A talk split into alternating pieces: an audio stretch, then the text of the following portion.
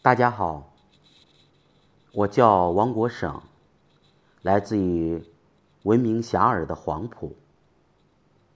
今天我宣讲的题目是《南国十年逐梦路》。在黄埔，熟悉我的人都喜欢亲切的叫我阿国。说起来，还有一些故事。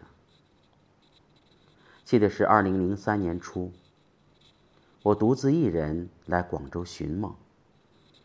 年少轻狂的我，见开发区西区工厂林立，打工者众多，心想开个饭店准能赚钱。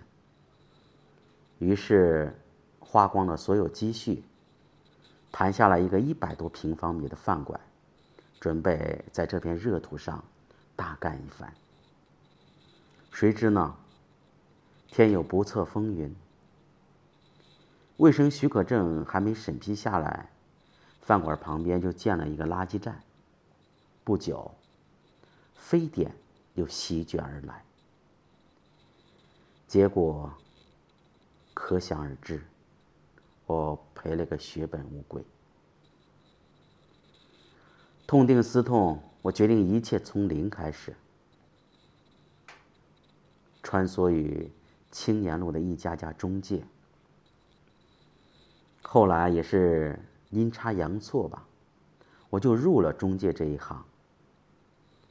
那个时候因为勤奋上进，不久呢，便能独当一面，再加上。自己也经历过那种找工被骗和四处碰壁的那种悲痛，打心眼里是真心希望报答那些外来的兄弟姐妹们。在我的努力下，很多过来找工作的都如愿以偿。久而久之，广州开发区打工一族当中就流传着一句话：有困难。找警察，温工找阿国。我凭借良好的成绩，后来晋升为经理。二零零五年的四月，我被一家大型的人力资源公司关注，并把我猎头到他们公司做市场部主任。不到半年，因为良好的成绩。又被任命为总经理助理兼市场部经理。二零零六年，为了实现更大的个人价值和社会价值，我和别人开始合作项目，同时也准备开创自己的事业。二零零九年，我创办了一家属于自己的公司，为开发区企业寻找合适的技术工人。经过我自己的努力，公司员工最高峰的时候达到五六千人。在帮别人找工作的过程当中，我也收获了甜美的爱情。也是二零零三年的夏天，一位湖南姑娘来公司要求帮忙找工作，后来工作找到了，她又放弃。就在她与中介公司的中介费产生争执的时候，我就想办法帮他解决了困难。后来，他就主动联系到我，一来二去，我们建立了深厚的感情，就结成了伴侣。二零零七年，我们有了自己的女儿。为了纪念那一段幸福的时光，我给女儿起名叫。心意，温馨的回忆。因为大学读中文，我仍然怀有文学梦，所以工作之余，经常写一些以外来工生活为主要题材的作品，在一些刊物上发表。二零零九年，我的第一本文学作品集《野性的沉默》出版。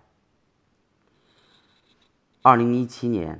我又出版了第五本书《一路向南》，而在最近，我正在创作剧本《风雅章丘》，想以诗歌情景剧的方式再现宋代著名诗人苏东坡、杨万里、刘克庄等一些文人墨客莅临南海神庙的文化盛世。希望能为我区的文化事业奉献微薄之力。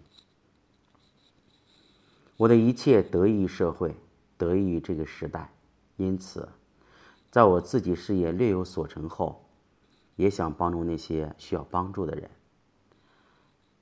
于是，我就投身公益事业，成立了思源社会工作服务中心，为外来工提供心理咨询、扶贫帮困等服务。